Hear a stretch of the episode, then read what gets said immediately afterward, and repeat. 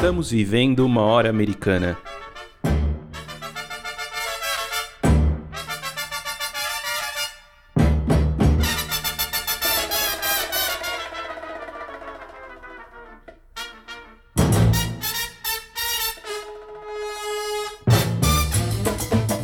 Sejam bem-vindos ao podcast Hora Americana. Aqui traremos especialistas para conversar sobre diversos temas da história das Américas. Meu nome é Caio Pedrosa e estão comigo aqui os meus companheiros de sempre, Luiz Calil, Rodolfo Gautier e Valdir Santos.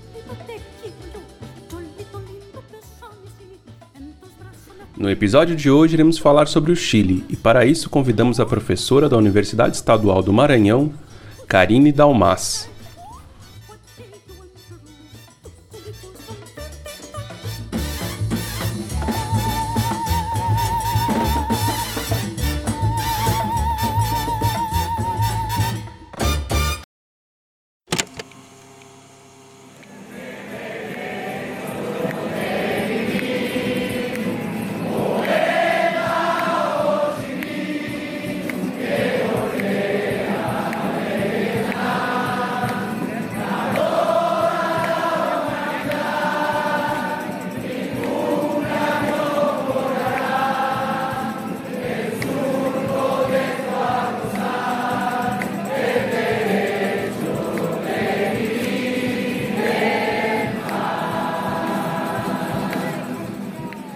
Inicia con, la, con, la, con el golpe militar del 73.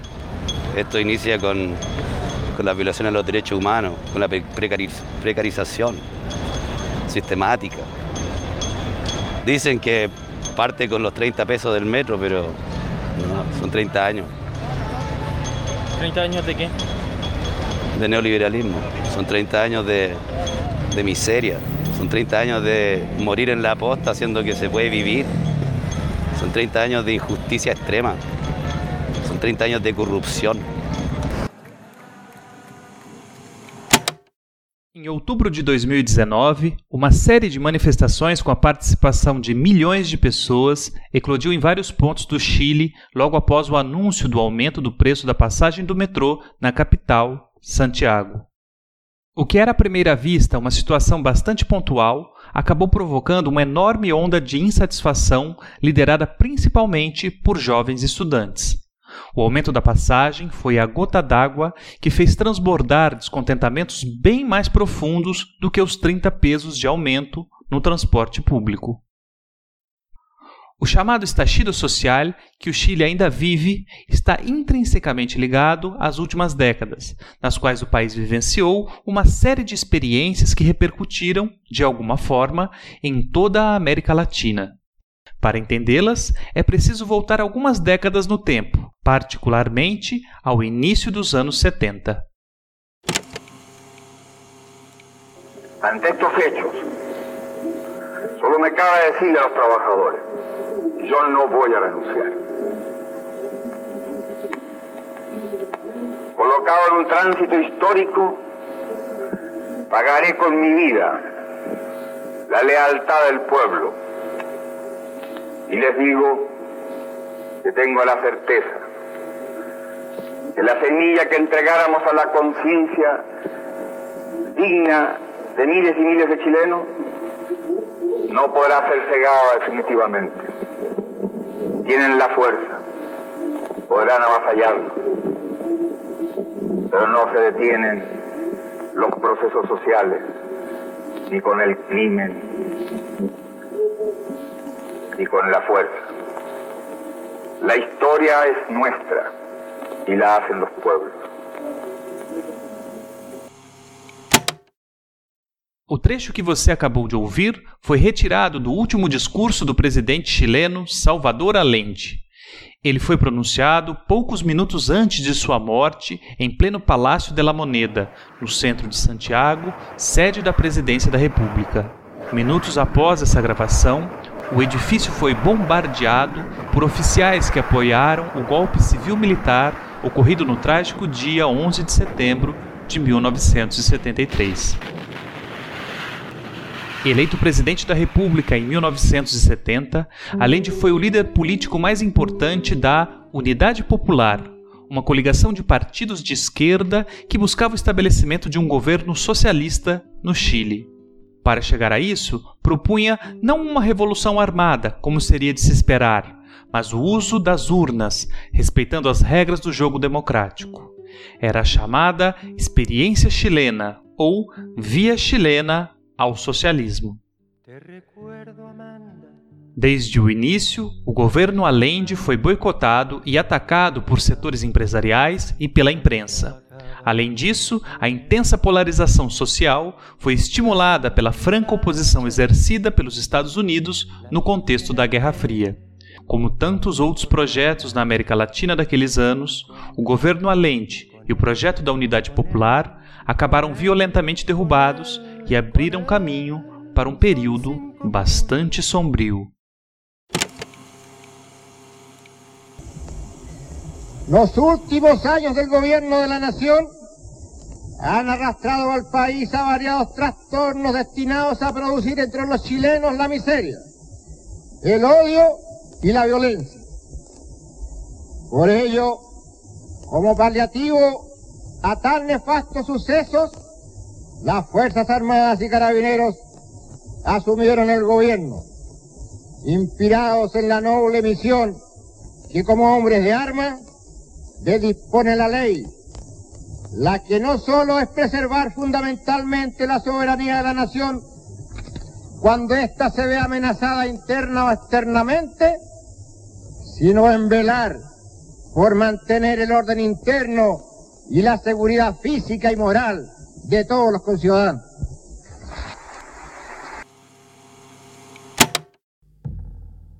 Essa voz é do general Augusto Pinochet, um dos líderes do golpe de 1973 e que governaria o Chile ditatorialmente pelos 17 anos seguintes.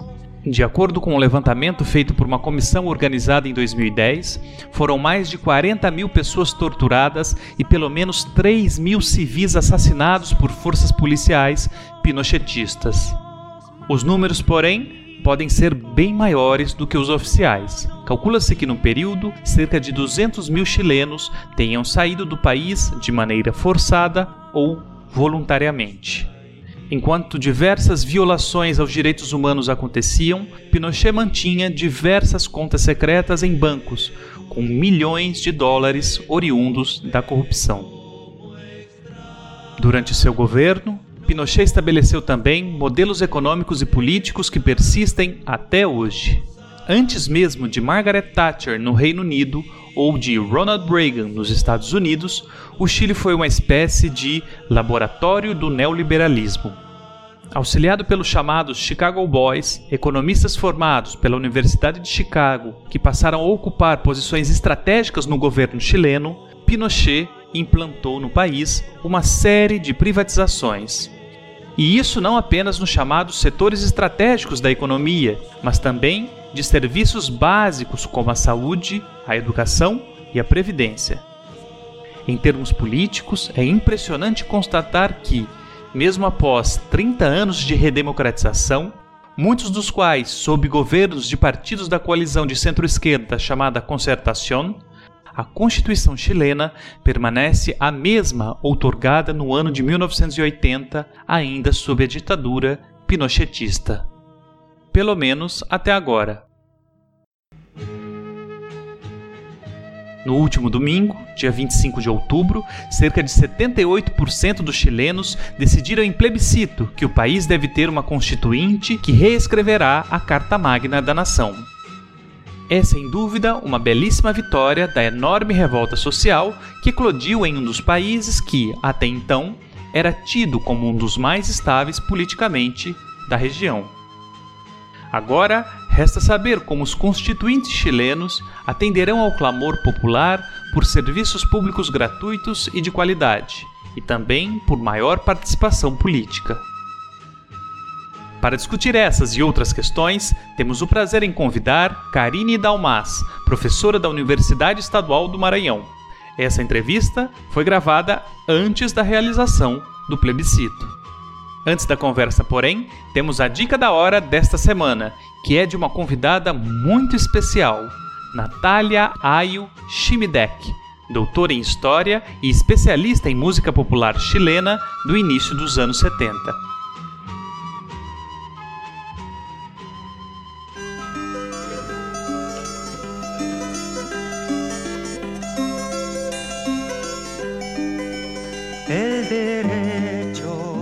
Marco dos 50 anos da chegada de Salvador Allende à presidência do Chile em 1970, nossa dica cultural é o seminário O Chile e a Unidade Popular 50 anos, organizado pelo Grupo de História da América da Unicamp e realizado entre os dias 28 e 30 de outubro de 2020. A ideia que motivou o evento era refletir sobre as características e o legado da chamada experiência chilena, adotando uma linguagem acessível para o público não necessariamente familiarizado com a temática. A programação do seminário abrangeu cinco atividades que foram gravadas e estão disponíveis no canal do IFISH Unicamp. Entre os temas abordados pelas e pelos pesquisadores participantes se encontram os trabalhos voluntários organizados por diferentes coletivos sociais e políticos durante a Unidade Popular, com vistas à formação do Homem Novo, a produção cinematográfica durante e sobre a Unidade Popular, e a cantata popular Santa Maria de Quique, uma obra original que reúne elementos de diferentes tradições musicais para transmitir uma mensagem de luta. Também merecem destaque duas outras mesas. Uma delas adota uma perspectiva mais ampla, estabelecendo relações com outros contextos latino-americanos, e a outra reflete sobre o significado de estudar a unidade popular no Brasil. Assim, o evento busca trazer diferentes perspectivas sobre o Chile e a unidade popular, olhando-os por diferentes ângulos. Como já mencionei, para assistir, basta acessar o canal do YouTube do IFISH e FCH Unicamp. Bom proveito!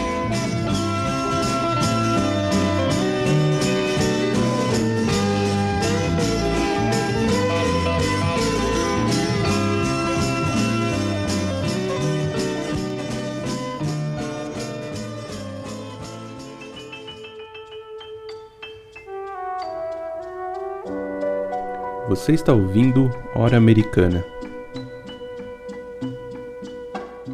Bom, Karine, seja bem-vindo ao nosso programa. Hoje nós vamos conversar aqui sobre Chile. Então estamos aqui com a Karine Dalmas, professora da Universidade Estadual do Maranhão, da UEMA, e o Calil vai começar fazendo a primeira questão. Bom, Karine, o Chile, nesse mundo pré-pandemia, ele estava passando por uma série de manifestações muito grandes, muito expressivas, que depois, com o começo da quarentena, acabou, por motivos óbvios, tendo uma pausa, mas que continua ainda em, em ebulição, em, com discussões políticas em torno da Constituição, do presidente Sebastião Pinheira. Para a gente começar a entrevista, você poderia, por favor, fazer uma, uma síntese bem é, sucinta, né, possível, sobre a situação política chilena nesses últimos tempos, para a gente entender um pouquinho esse contexto em que se iniciaram os protestos? É, a gente pode pensar que essas manifestações elas partem, né, de um episódio bem pontual, que é o estopim para é, mobilizar uma série de anseios, de, de situações políticas e sociais mais profundas e que vem sendo é, que vem se vem marcando a sociedade o desenvolvimento da sociedade chilena desde o final da ditadura. Então o, obje, o, fato objetivo né é foi o aumento da passagem que é um, um elemento, é, um fato econômico, né, que afeta economicamente a maior parte da população, o aumento da passagem de metrô, é, mais especificamente, que só para a gente ter uma ideia, foi a 830 pesos, mais ou menos, um pouco mais de um dólar, né? O equivalente a um pouco mais de um dólar. Então, se a gente transferir para o real, a gente observa que o valor da passagem de metrô no Chile é bem é bem alta para uma sociedade com uma desigualdade social como é a chilena e como são as sociedades latino-americanas né, no, no, geral. Então essa é, é esse episódio, né, fez ele virou o mote e fez repercutir uma insatisfação muito mais ampla com a situação socioeconômica e política do país e nesse, nesse campo de insatisfações eu destaco duas, né?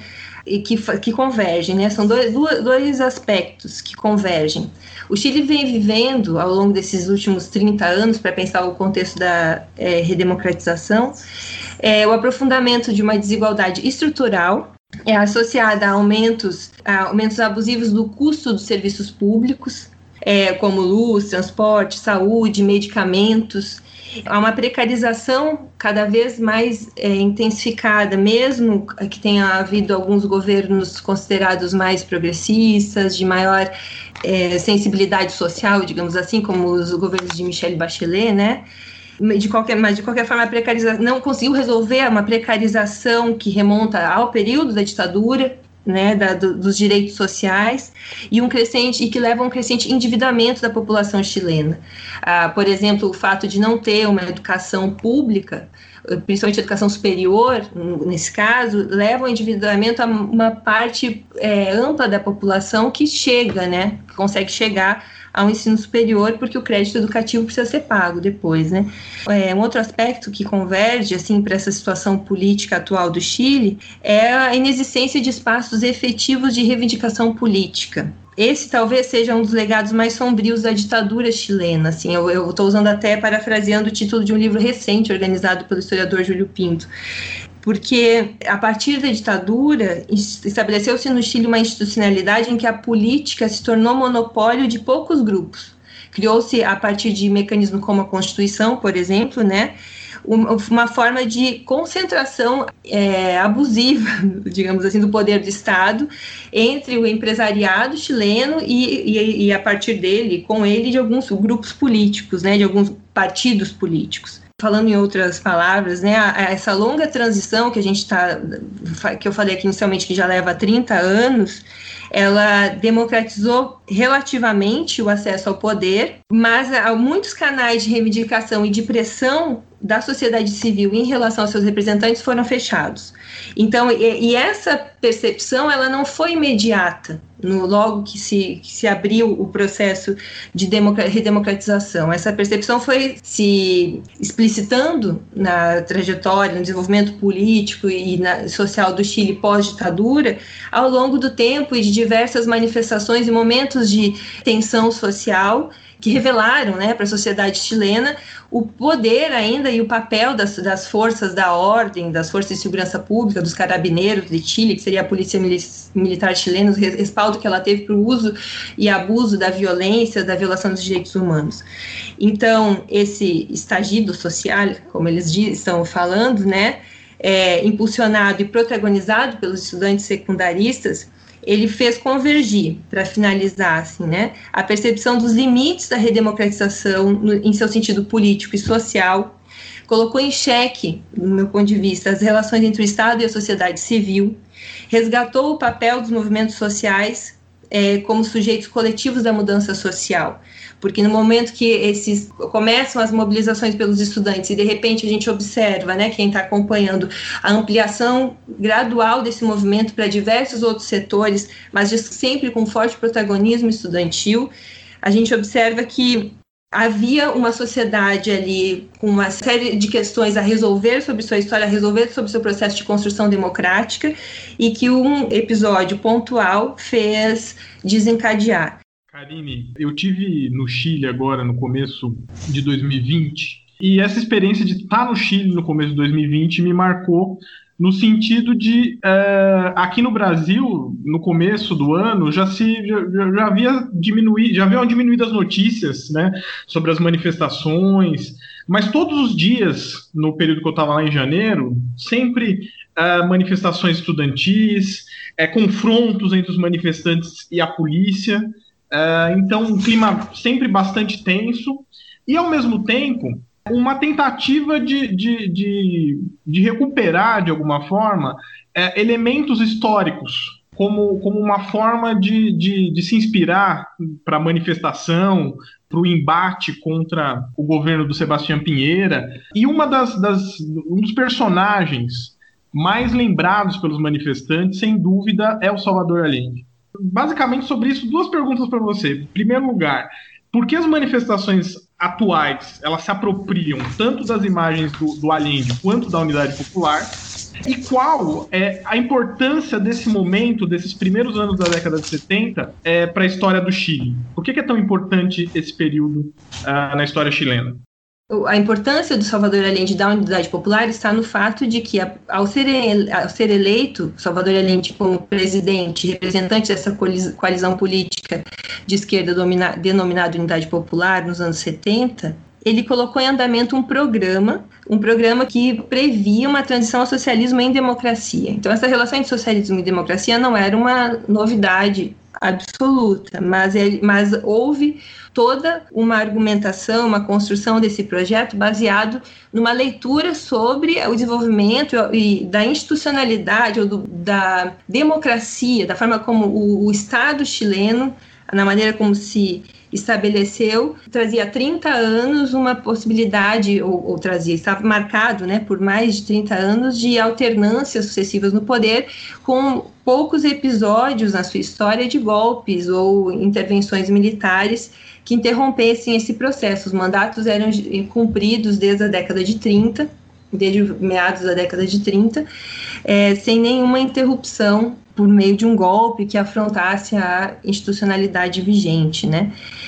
Então, esse processo, essa leitura da história do Chile fundamentou muito da perspectiva de uma da possibilidade de uma transição ao socialismo pela via democrática que a gente costuma denominar na história, né, como via chilena ao socialismo ou experiência chilena. Eu gosto muito dessa denominação experiência chilena. Eu uso no meu livro, eu falo em experiência chilena, porque está respaldado, sobretudo, numa tentativa como eles diriam no Chile, a lá chilena de transição ao socialismo, que tem todo esse respaldo de uma história e de uma leitura da história e das possibilidades institucionais do Chile, né? É, então esse esse momento histórico ele, ele é, é marcante para a história do Chile porque é um momento de intensa participação social, o fato de a sociedade se ver como uma coletividade, as estratégias para é, realização do projeto da unidade, do programa da unidade popular num contexto democrático exigiam da sociedade, dos apoiadores desse projeto, uma organização e uma atuação política constante. Então, esse é um marco que essa experiência deixa na cultura política da sociedade chilena. É, a gente vê que, desde a vitória do presidente até a realização de todos os, o, as, todos os pontos, né, do, as propostas presentes no programa de transição ao socialismo, no programa das primeiras 40 medidas, assim que eles é, denominaram e sistematizaram o programa desse período de transição, é, dependia da adesão eleitoral então, uma adesão, da ampliação da adesão eleitoral, lembrando que, que o Allende foi eleito com um terço dos votos, né? O que não é inexpressivo, mas demonstra que precisava ampliar essa adesão, e foi eleito num parlamento que ainda precisava, é, que ainda ia passar por uma eleição parlamentar, então ainda não existia uma maioria é, junto com o governo. A eleição parlamentar aconteceria em, aconteceu depois em 73, né, após quase três anos de governo. Então, essa, que ali por onde iriam passar, todas passaram, né, todas as negociações de pontos importantes desse programa, tais como a, a ampliação da, da, reforma agrária, a estatização das empresas, né, especialmente a, a estatização das mineradoras de cobre, a estatização dos brancos, a criação da área de propriedades sociais, medidas que repercutiam econômica, política socialmente de uma forma muito profunda na sociedade, formaram o carro-chefe do programa e eh, dependiam então de uma maioria ou de intensas negociações dentro do parlamento. Então, simultaneamente a esse trabalho do governo, né, interno, considerando um contexto de pluralismo político, de liberdades democráticas generalizadas, sem nenhum tipo de repressão à oposição, por exemplo, à imprensa opositora, o, o governo dependeu mu muito do trabalho das iniciativas e da, da, do ativismo político dos seus, do seu, dos seus partidários, né, dos seus apoiadores. Então a gente tem é, nesse, nesse momento da, da unidade popular, um momento de muito ativismo, de muita consciência do, da, da ação coletiva, da importância da ação coletiva, da saída para a rua, da mobilização cotidiana. Aí aconteciam os trabalhos voluntários, aconteciam, aconteceram uma série, a batalha da produção, enquanto patrões é, fechavam fábricas para boicotar a economia chilena, os trabalhadores iam para a fábrica e abriam a fábrica para fazê-las funcionar e manter a produção. Eles chamaram esse episódio, por exemplo, nos murais, na, na propaganda né, de rua, propaganda visual, chamavam de Batalha da Produção que é aí nos discursos do Allende essa ideia está presente, né, do, do, presidente de defesa do governo a partir da mobilização e de algumas batalhas que eram a, a tomada, a ocupação de terras para pressionar pela reforma agrária, a ocupação de fábricas para pressionar a estatização. Então houve uma, uma convergência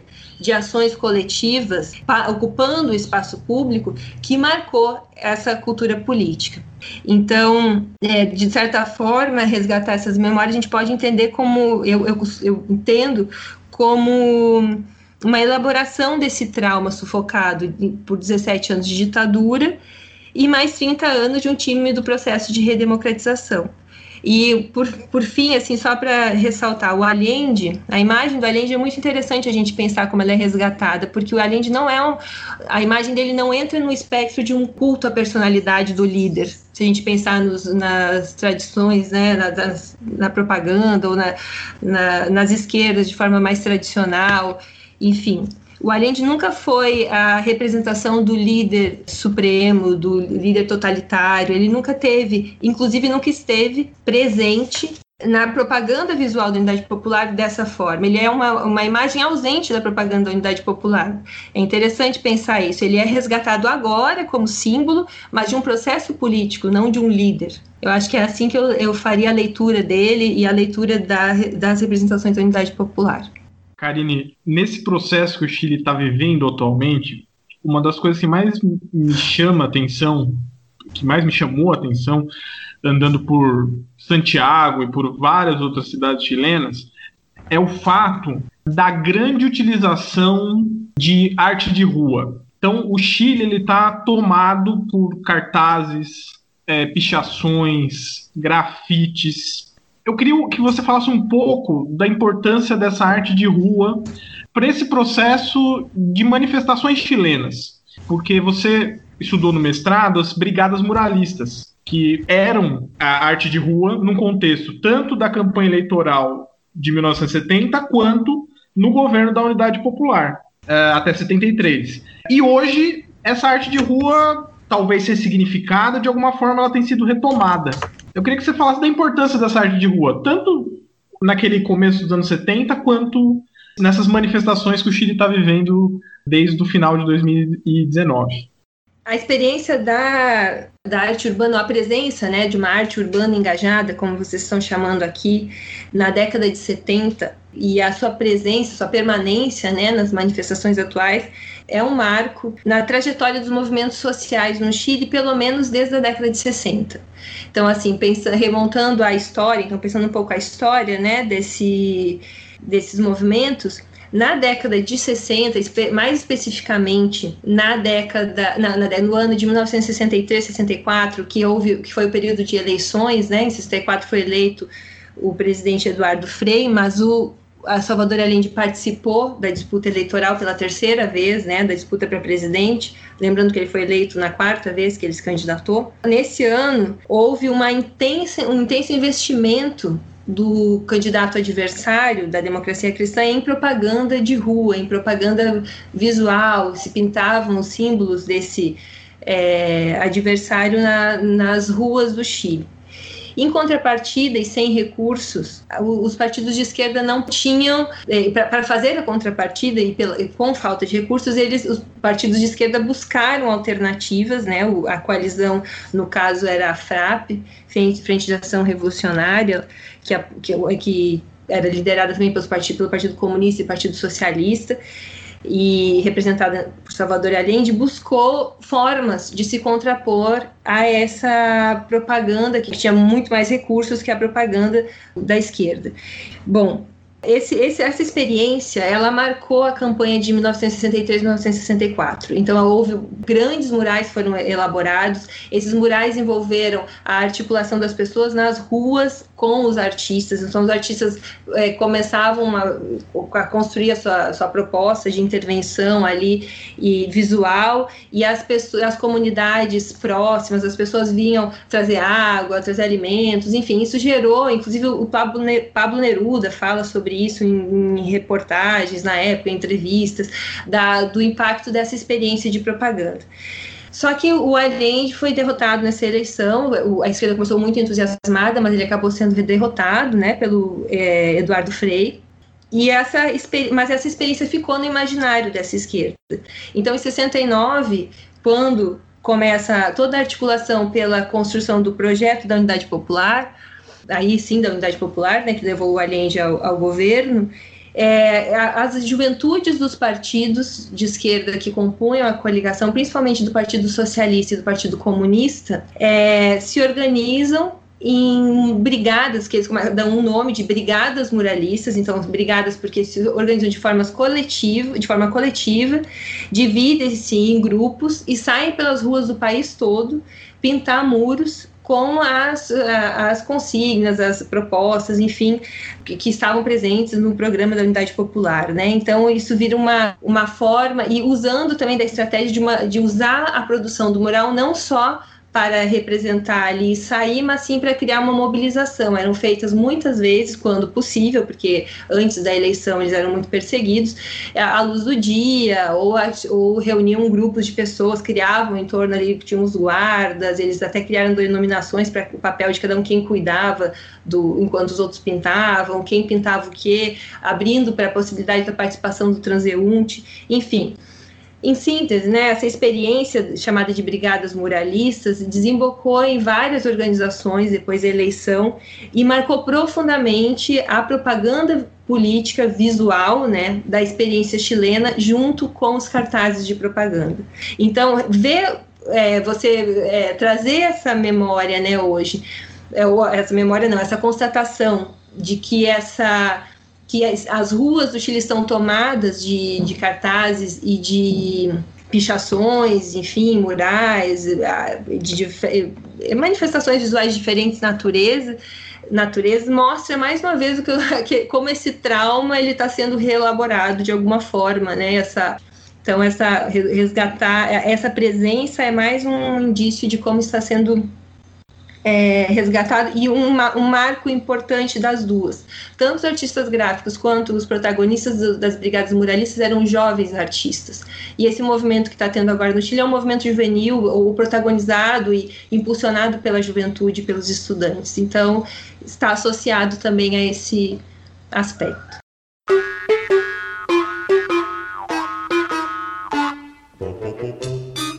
Oi, eu sou Isabela Cássio. E eu sou Mariana Adami, integrantes da equipe do Hora Americana. Temos cuidado das redes sociais e é muito legal receber os comentários de vocês, sabiam? Lembrando que se você ainda não segue a gente, corre, porque o episódio nunca acaba nessa horinha aqui. Todos os dias, praticamente, tem conteúdo sobre o tema do episódio. Então, você tem duas semanas de muita postagem bacana para aprender mais. Encontramos vocês lá. Bom, Karine, você comentou sobre a experiência da unidade popular, né? E quão intensa foi essa experiência para quem viveu aquele período ali. Mas a gente sabe que essa experiência foi interrompida violentamente, né? Em 73, pelo golpe militar liderado pelo Augusto Pinochet. E assim como né, essa memória da unidade popular está muito presente no, no cotidiano do, no Chile, especialmente aí com, as, com essas manifestações recentes, a memória da ditadura também é muito forte né, na sociedade chilena atual. Você poderia comentar com a gente, né, falar um pouco sobre como foi esse processo que desencadeou na deposição do Salvador Allende e a ascensão dos militares no poder? Mas acho que são dois, duas questões que, que dividem, e não, e não só dividem, que são abordadas né, pelos temas que tentam explicar um pouco essa, o desfecho da experiência chilena com esse golpe militar violento. Uma das, das questões é a, a dificuldade da, esquerda, da própria esquerda chilena criar estratégias, uma estratégia mais unificada depois da eleição em torno da condução do processo de transição ao socialismo. É, recentemente até eu elaborei um texto em parceria com uma colega e a gente fala um pouco disso, a dificuldade principalmente dos socialistas, do Partido Socialista, que ironicamente é o partido do Allende, né, quem foi o grande ideólogo da experiência ou da via chilena ao socialismo, pensando essa transição por via democrática, mas uma parte muito considerável, né, é, relevante do Partido Socialista ao longo de todo o processo e respaldada pela história e de, de posicionamentos que o partido teve ao longo desse da sua história, desde a década de 30, né, quando ele se unifica numa, de forma mais é, estruturada, é, o Partido Socialista teve uma dificuldade ao longo do processo da unidade popular em aderir efetivamente à estratégia da via democrática, da via não armada. Em vários momentos, as negociações e as conduções dos processos internos na unidade popular se é, paralisaram ou esbarraram na tensão que se colocou pela tentativa de mudar a via política de acesso ao poder, com, principalmente conforme o processo foi avançando e os boicotes, os intensos boicotes, né, como a greve dos caminhoneiros de 72 e o, a, o tancaço, né, que foi um, um pré-golpe um ensaio de um golpe em, em, junho de 73. Então, esses, esses episódios conforme se enfrentavam episódios tão marcantes, principalmente que envolviam violência, que envolviam é, ações ilegais contra o governo levavam a, a uma pressão interna do pró, dentro da própria coligação para a ruptura da institucionalidade ou de uma, ou seja, armar a população, armar os apoiadores do governo, ou chamar parte das for, forças armadas, enfim, de alguma forma atuar romper com essa estratégia da via não armada e assumir uma estratégia insurrecional. Então, esse impasse, eu estou simplificando aqui, entre dentro da própria esquerda, paralisou diversos, em diversos momentos o governo e enfraqueceu, até porque muitas vezes envolveu ações, a revelia das posições do governo, ações é, paralelas de violência, de embate, de confrontos em, nas ruas, é, que é, dificultaram a condução das negociações do, do governo, do, do, do, presidente com o parlamento, do presidente com a democracia cristã, que era um, o partido de, é, considerado uma, um partido centro-direita, que é onde o, o Salvador Allende conseguiu os votos e o respaldo para aprovar uma série de, de medidas previstas no programa. Isso é por um lado. Mas, a, simultaneamente a esse processo das esquerdas, amplamente interpretado e discutido, mas com muito a se discutir ainda, é um campo ainda aberto, houve uma organização gradual e com forte apoio externo, estrangeiro, principalmente dos Estados Unidos, dos, é, de grupos políticos conservadores que viram com a maior com todos os receios e desconfianças possíveis a, a, a, o significado desse processo, porque esse processo ia afetar os, os interesses e pressupunha afetar interesses e privilégios, né? Dessa, desses grupos políticos estabelecidos no poder de Estado ou à frente do, da, de grandes empresas, muitas delas que foram gradualmente estatizadas, por exemplo, os bancos foram estatizados, então os interesses aí do mercado financeiro, enfim, outros e de grandes empresários foram profundamente afetados. E associado a eles também a imprensa, né, o papel da, de uma imprensa é, que majoritariamente nas mãos de grupos opositores que atuou cotidianamente para deslegitimar e ao mesmo tempo mobilizar, deslegitimar o governo e mobilizar setores insatisfeitos, principalmente das classes médias, sobretudo mulheres que marcaram as passeatas por das panelas vazias, enfim, no Chile. Então, essa direita tinha uma grande questão que estava colocada e que mobilizou e que fundamentou sua ação, que era o medo, né? Era um medo compartilhado de uma via so socialista democrática na América Latina. Esse medo era compartilhado por esses grupos, essas elites políticas e econômicas e pelos Estados Unidos. Eles se encontravam, porque à medida que desse certo essa experiência, toda uma retórica anticomunista é, se, ia por água abaixo, porque não existiria ali a, a ditadura do, do, proletariado, a violência. Então há toda uma questão também ideo, político-ideológica que fundamenta a, a organização desses grupos de direita que criaram mecanismos para boicotar o governo e conseguiram respaldo dos militares para dar um golpe.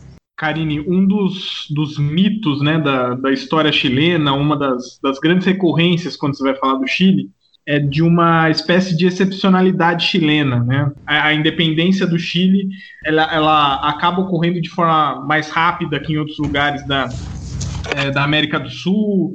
Cria-se uma ideia de, de, de ser um país mais pacífico que o restante da América do Sul no século XIX. E eu me lembro de uma, de uma reportagem da revista Veja, alguns anos atrás, que tinha um mapa da América Latina com várias ovelhas negras, né? E o Chile era a ovelha branca. E essa, essa reportagem da Veja era uma espécie de defesa é do modelo neoliberal adotado no Chile desde os anos 70. E é interessante porque o Chile ele, ele é uma espécie de, em, em vários sentidos, assim como ele foi uma espécie de laboratório da esquerda com essa experiência do, do, socialismo e da democracia, a tentativa de se implantar o socialismo pela via eleitoral, após o golpe do Pinochet, o Chile ele também vai, ele também vai representar uma espécie de, de laboratório mais para o neoliberalismo. Né? O, o, o, neoliberalismo no Chile ele, ele, ele é anterior até do que as experiências que você vai ter depois uh, na Inglaterra, da Margaret Thatcher, nos Estados Unidos do Reagan. O Chile ele, ele funciona como, como esse laboratório do neoliberalismo. Não por acaso, o Chile é, é, o, é o exemplo do Paulo Guedes hoje no Brasil, né? O Paulo Guedes ainda retoma as ideias dessa experiência neoliberal chilena nos anos 70. Mas é curioso que essa retomada no Brasil ela se dá exatamente no momento em que esse modelo está sendo muito posto em xeque no Chile.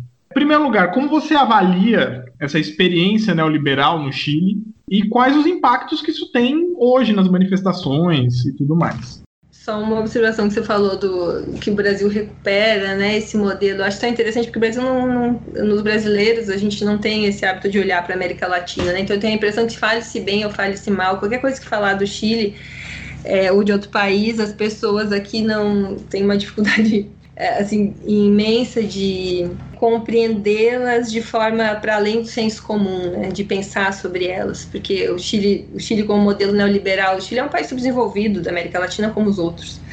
E, e o neoliberalismo chileno fracassou. Só que isso a gente só ou se a gente pensar né, na propaganda que se faz no liberalismo, a desigualdade social no Chile é, é intensa, a concentração de renda é, inten é, é impressionante, assim, é, inclusive comparado ao Brasil, a concentração no Chile ela é proporcional, se não em alguns setores maior do que no Brasil, enfim.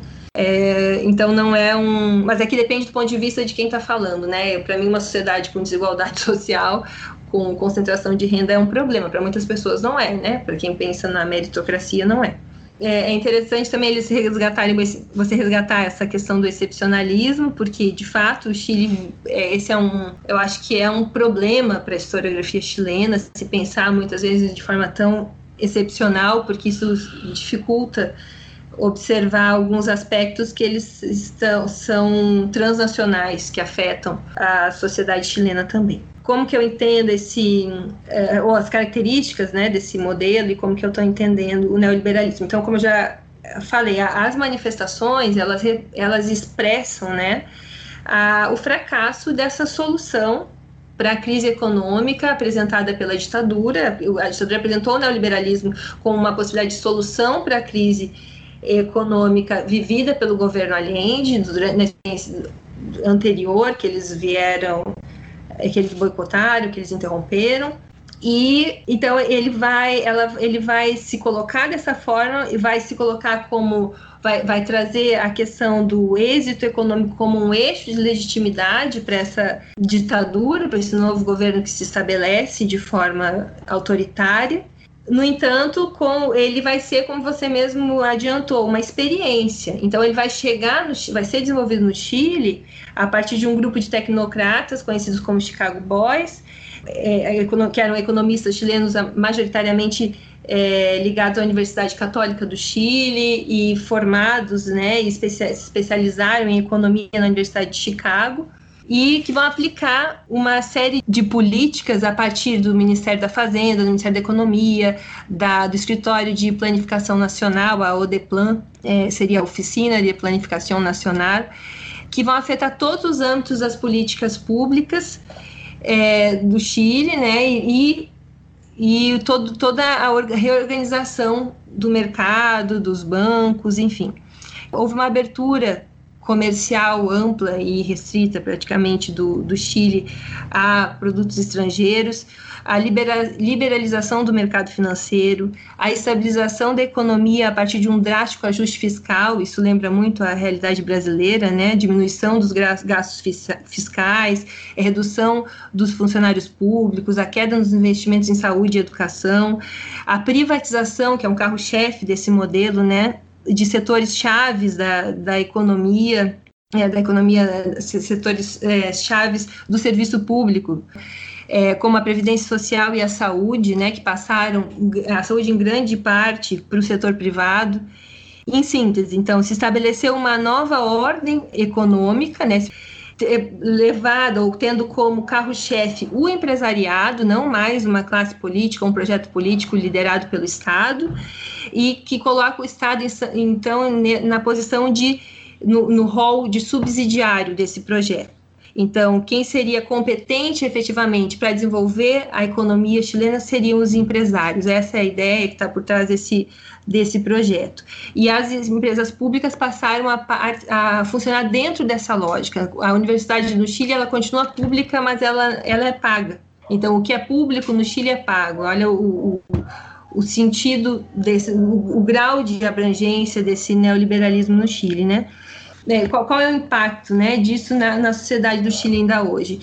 É um profundo endividamento, ou não tem condições de acesso a uma educação, uma, uma saúde, profissional saúde de qualidade, ou, ou se tem acesso à educação, se endividam e passam anos da sua vida para pagar esse endividamento.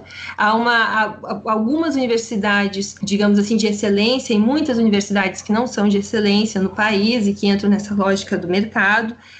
A questão do, do, das pensões tem agora né, o, o movimento, inclusive, contra as, as administradoras dos fundos de pensões, porque o Estado se eximiu da responsabilidade em torno da, da construção de um, uma previdência social subsidiada, é, respaldada né, pelo Estado e passou para administradoras financeiras fazerem esse papel, a, atribuiu a elas, dentro de todo um, um processo bastante complexo de transferência né, de, de, responsabilidades e de acordos entre o Estado para gerenciar esses fundos de pensão é, dos trabalhadores, que fez com que boa parte da população chilena se aposentasse com salários irrisórios, com aposentadorias irrisórias. Muitas, é, é, recentemente saíram algumas reportagens né, falando da aposentado, dos aposentados do Chile que estão com 80 anos trabalhando, porque a aposentadoria é menos da metade da renda e era essa a renda da família toda. O que a gente tem é uma sociedade é, vivendo ou, ou, demonstrando os, em que esse modelo de, esse, de êxito, essa perspectiva de êxito econômico da ditadura, que não foi repensada e sequer é, interrompida de forma contundente, né, esse modelo neoliberal de organização da economia chilena não foi repensado, seria o mínimo, né, a partir dos governos é, democráticos, ele começou a mostrar as suas debilidades, as suas ineficácias. Então, foi os fracassos estão latentes. E esses jovens que estão se mobilizando são jovens que estão vivendo isso dentro de casa. Quando muitas vezes, e aqui para encerrar, alguns jovens eram questionados: ah, por que, que você está é, aqui quebrando é, metrô, fal falando, é, se manifestando, se você não é você que paga as contas? E eles falam: sim, mas eu vejo minha mãe e meu pai tentando pagar as contas eu vejo que isso significa para eles. Esse neoliberalismo tem que acabar. Então, há uma, uma, uma reação dessa juventude que está vivendo isso indiretamente a partir dos pais e que está mobilizando, então, aí um capital simbólico de mobilização né, que o Chile traz na sua história.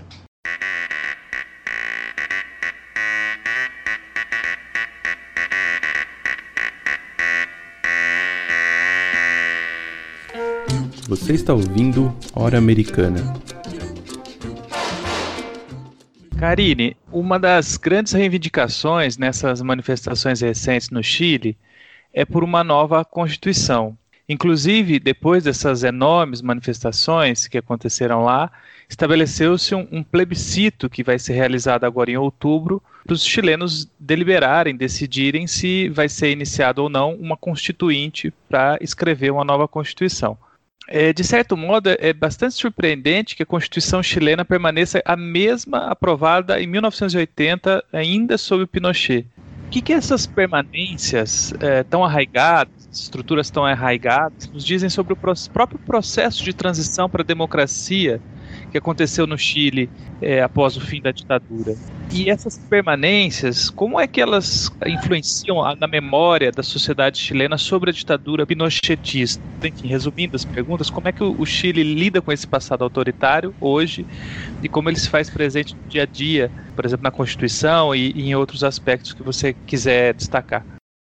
Então, a, esse processo de transição que eu vejo, que a leitura que se faz no Chile é de que eles não tiveram é, o que está latente nas reflexões, o que, assim, tanto reflexões é, de senso comum, quanto reflexões mais especializadas. Eu citei inicialmente o Mário Garcês, porque ele tem produzido, esse historiador chileno, né, tem produzido textos recorrentemente so, analisando no calor da hora o que está acontecendo no Chile. Ele produziu quatro ou cinco textos no final do ano passado, de outubro, até, até março desse ano, acho que foram cinco textos, é, refletindo um pouco sobre isso. E uma da, das questões que ele deixa muito clara, eu, eu particularmente é, me identifiquei com a reflexão dele, a democracia não se, não se estabeleceu no Chile de uma forma ampla. E o grande impasse para isso, é para que ela se, é, se amplie, né, o, o, as grandes razões pela, pelas quais ela não consegue tomar, é, se, se estabelecer uma sociedade de uma, uma democratização mais profunda, que atenda a sociedade como um todo e, e, suas demandas, é porque se criou uma Constituição que não, não teve consulta popular, e, é, e que ela prevê a não participação, é, ou a, a, pouca participação de movimentos sociais e de partidos políticos de matrizes é, marxistas é, no, no, processo de decisão, de eleição, enfim.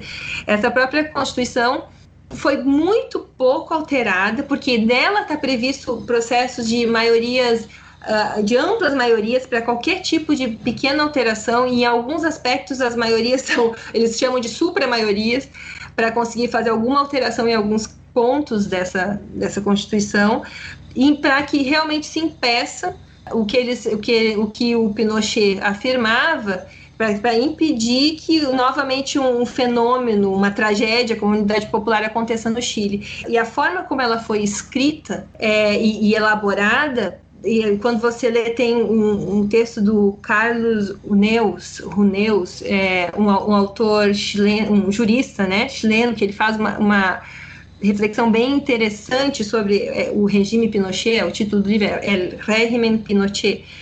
Ele vai recuperar detalhadamente esses debates e mostrar como a, a, a Constituição é feita para garantir os privilégios desse empresariado, desses grupos políticos que assaltam o poder com o, o golpe e o modelo econômico neoliberal. E aí ela vai, se vai sendo amarrada de tal forma que os governos democráticos, com raras exceções, algumas questões relacionadas à educação pública, que a Bachelet, no seu segundo mandato, conseguiu alterar, enfim, alguns outros aspectos foram alterados, mas em geral ela é, é um documento muito difícil de se alterar dentro dessa legalidade, dessas estruturas legais do Estado chileno como ele está colocado hoje. Daí a, a, a possibilidade, a possibilidade, a validade, a importância dessas manifestações. Então, o significado da permanência dessa Constituição é muito sério para a história do Chile, para a história e para a realidade atual, né? Porque é, ela criou uma série de mecanismos de controle em que a participação popular ela está completamente excluída. Né? Não, não tem como, se, com essa carta constitucional, você pensar em grandes mudanças nas estruturas é, institucionais chilenas. Né? Que a grande questão que, tá, que está por trás né, dessa mobilização contra o, o, o governo Pinheiro agora é, e, e, que pede um plebiscito é justamente repensar toda a institucionalidade que se estabeleceu no Chile na ditadura e que não foi é, de forma nenhuma, não foi abalada profundamente pelos, pelos 30 anos de, de governos é, democráticos. Inclusive, os, as reflexões apontam para uma necessidade de pensar é, de pensar, de ler esse momento como a possibilidade de construção de uma revolução democrática. E aí aqui eu queria fazer uma observação, né? Quando a gente vai pensar o papel dos partidos, principalmente o Partido Socialista, que se reformulou e voltou para a cena política com o Ricardo Lagos e depois com a Bachelet, né? E que faz parte da concertação, quando você vai pensar a, dentro desse partido que fez parte da Unidade Popular, que foi o partido do Salvador Allende. Dentro desse, desses 30 anos é, e as poucas transformações dessas estruturas mais sólidas, como a Constituição ou o neoliberalismo, que eles puderam implementar, a gente observa também no seu, na sua linha programática o abandono do termo e da perspectiva da revolução. Então, a, a revolução que foi para os socialistas o grande tema e o grande impasse que os levou, inclusive, a ser um elemento de tensão muito forte na unidade popular, defendendo a luta armada, foi completamente abandonado nesse período. Ao contrário das, de outras organizações marxistas, eles abandonaram e foram pensar é, dentro da perspectiva da concertação, né, ou dessa conciliação nacional, e se adaptaram, se adaptando a esses modelos e que levaram a situação que o Chile se encontra hoje.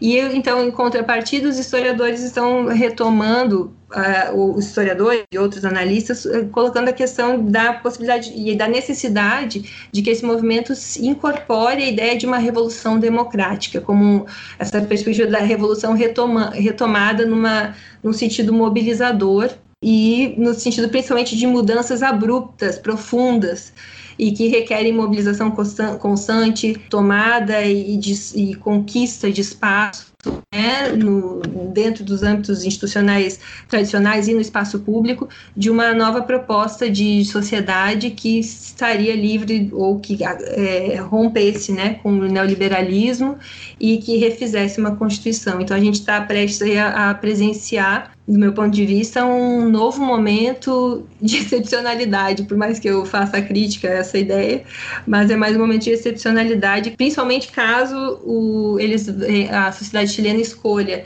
pela aprovação de uma Constituição, primeiro aprove né, o, a, a reformulação a formulação de uma nova Constituição e que os participantes dessa reformulação sejam 100% eleitos pelo voto né, da população. Então, é algo que, que tende a nos, eu espero, que nos, nos surpreenda e que seja positivo para o Chile. Bom, Karine, é, já caminhando aqui para o final da entrevista, então, né? A gente queria te pedir é, algumas dicas, né, para você passar aí para gente, para os nossos ouvintes, para quem quiser se aprofundar mais nessa temática que, que a gente discutiu hoje, né, do Chile, da, da questão da unidade popular e também da, dos movimentos sociais recentes aí do Chile. Entre a produção bibliográfica, o Brasil tem uma produção relevante, eu acho, bastante relevante sobre o período da unidade popular. Vou fazer em ordem cronológica, tá? Não no, na ordem das perguntas. Mas eu destacaria entre essa produção o livro da Elisa de Campos Borges, é professor da Universidade Federal Fluminense, é intitulado Com la Unidade Popular, A Hora Somos Governo, a experiência dos cordões industriais no Chile de Allende. É um, é um livro de 2015, produto da tese de doutorado porque acho que ela traz essa questão da mobilização popular a partir da experiência dos cordões e tem bastante a ver com um pouco do que da, da linha que, que eu tentei conduzir aqui a, a minha reflexão sobre a, o significado da unidade popular para as mobilizações atuais. Sobre a produção gráfica, que também foi uma, o, o, tanto gráfica dos cartazes como o muralismo, né? Tem um trabalho que daí agora é uma bibliografia em espanhol, que é produzida no Chile, né? Do Eduardo Castillo Espinosa. Punho e Letra, Movimento Social e Comunicação Gráfica em Chile, editado né, em Santiago do Chile pela Ocho Libros Editores, é um livro de 2006. É, e, e, ele abarca o período da Unidade Popular, mas também períodos posteriores, e ele faz parte de uma série de, de publicações, tanto do Eduardo é, Castillo Espinosa, quanto de outros autores, geralmente estão todas juntas para vender quando a gente encontra, que tentam abordar esse tema da importância da arte urbana, da, das manifestações visuais dentro dos processos políticos que o país vive, viveu.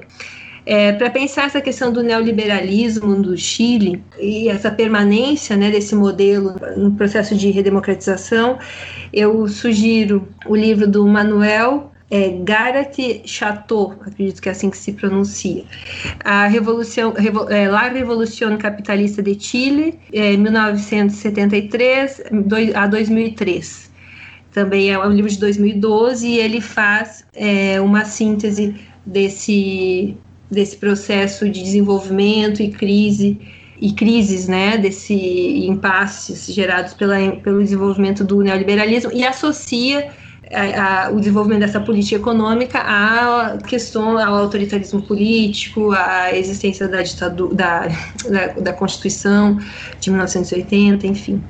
Poderia aqui citar outras obras, eu só vou citar os autores. No caso, a Verônica Valdívia, uma historiadora importantíssima. Também tem uma série de artigos e livros.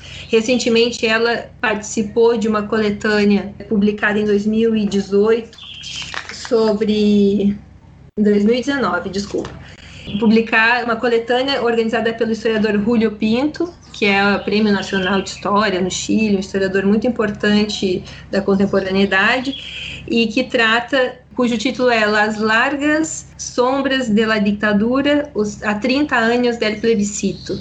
Então, assim, vai falar, vai abordar especificamente esse, essa questão das permanências e, dos, e das decepções da sociedade chilena com a, o processo de redemocratização.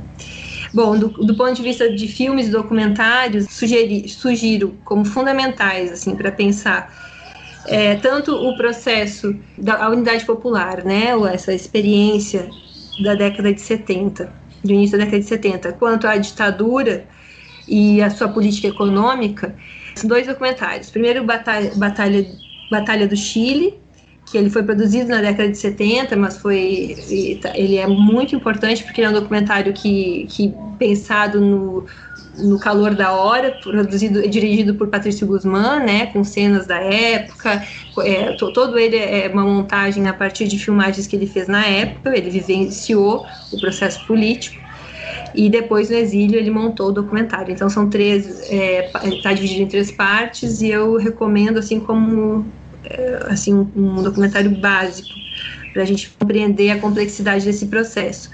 E o, documentário Chicago Boys, de 2016, da direção de Carola Fuentes e Rafael Valdiavejano, também que vai fazer aí uma síntese dessa discussão e do, do, uma síntese não vai fazer vai recuperar e vai a trajetória desse grupo que idealizou, formulou e colocou em andamento o neoliberalismo no Chile. Essa foi, foram os atores desse laboratório neoliberal aí. E entre as séries televisivas, eu, eu queria ressaltar que sempre que, que no, o Chile comemora os centenários, ou no caso o bicentenário da independência, que foi em 2010, né? A televisão chilena produz uma série de, de programas, né? No bicentenário surgiram uma série de documentários que, pela primeira vez, eu acho que foi um momento, não, se, não foi a primeira vez, não foi mais contundente o olhar tanto para a experiência chilena, mas sobretudo para a ditadura. Então tem dois documentários, duas séries, uma que é bem é, bacana porque trabalha com a questão da ditadura, é, da, do, do, da ditadura militar na perspectiva de uma família de baixa renda, se chama Los 80, são vários, várias temporadas, é, foi produzida pelo Canal 13, que é o canal da Universidade Católica, e Los Arquivos del Cardenal, que é mais série mais de 2011, produzida pela Televisão Nacional do Chile, a TVN, e que daí tem um, uma leitura mais da, dos aspectos mais pesados do, da tortura, da repressão, enfim, do, da ditadura militar. Eu acho que aqui a gente tem uma base para pensar todo esse amplo espectro de questões que a gente abordou aqui nessa entrevista. Bom, Karine, muito obrigado pela entrevista. A gente agradece muito o seu aceite aqui por estar aqui com a gente. Não, fiquem tranquilos. Então, estamos aí.